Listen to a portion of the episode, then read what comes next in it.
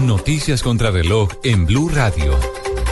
3 de la tarde, 38 minutos. Actualizamos las noticias en Blue Radio y la información más importante a esta hora de Colombia y el mundo. El secretario general de UNASUR, Ernesto Samper, en diálogo con Blue Radio, aseguró que el inicio de los diálogos con el ELN permitirán tener un acuerdo de paz integral en los próximos meses. Esto, por supuesto, dependiendo de la rapidez con la que se logre sincronizar ambas mesas de diálogo. Marcela Vargas. El expresidente Ernesto Samper aseguró que desde UNASUR venían trabajando para contribuir con los compromisos que se materializaron hoy en Caracas para el inicio de los diálogos de la paz con el ELN, pues al proceso de paz le hace falta iniciar un acuerdo con este grupo guerrillero. Esto asegura que si se negocia simultáneamente los dos procesos, pues habrá una, una paz total en la República.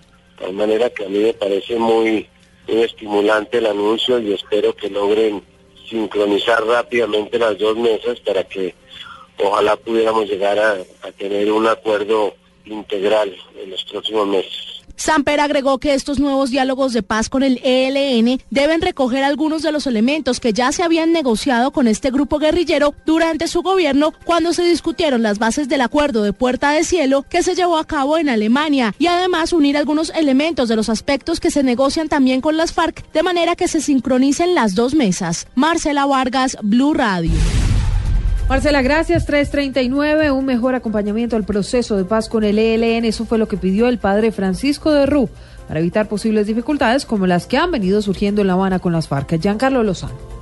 El padre Francisco de Rú, tras conocer la socialización del proceso de paz con el ELN hecho por el presidente Juan Manuel Santos en Casa de Nariño, manifestó que espera un acompañamiento especial a estos diálogos porque podrían tener mayores dificultades a los que se han evidenciado en La Habana. Mayores dificultades que el proceso de las FARC, porque tiene elementos más oscuros, más difíciles de transparentar, pero tiene muchos elementos de luz y esperamos que ustedes pongan el énfasis en los elementos de luz.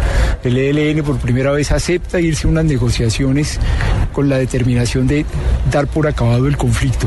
De Rú sostuvo que se esperan importantes anuncios ahora con este proceso, como la liberación de secuestrados en manos del ELN y un posible cese al fuego por parte de ese grupo insurgente. Giancarlo Lozano, Blue Radio.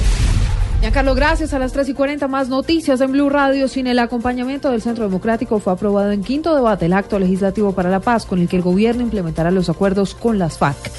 El ministro del Interior advirtió, sin embargo, que dependiendo de lo pactado en La Habana, podría haber cambios durante los tres debates que le hacen falta a esta reforma constitucional. El Partido Cambio Radical citó para el próximo miércoles 6 de abril a un debate de control político sobre las estrategias de defensa jurídica que ha adelantado el gobierno colombiano ante la Corte Internacional de Justicia de La Haya frente al diferendo limítrofe con Nicaragua. Al debate fueron citados la canciller María Ángela Holguín, el ministro de Defensa Luis Carlos Villegas, el procurador Alejandro Ordóñez, el jefe del Estado Mayor Conjunto, almirante Henry Blaine, el comandante de la Armada Nacional, almirante Leonardo Santa María, entre otros.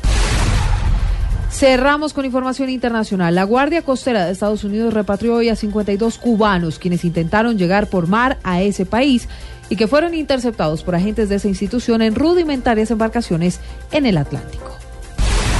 Son las noticias contra reloj a las 3.41. Más información en blurradio.com y arroba blurradioco. Quédense en compañía de Blog Deportivo.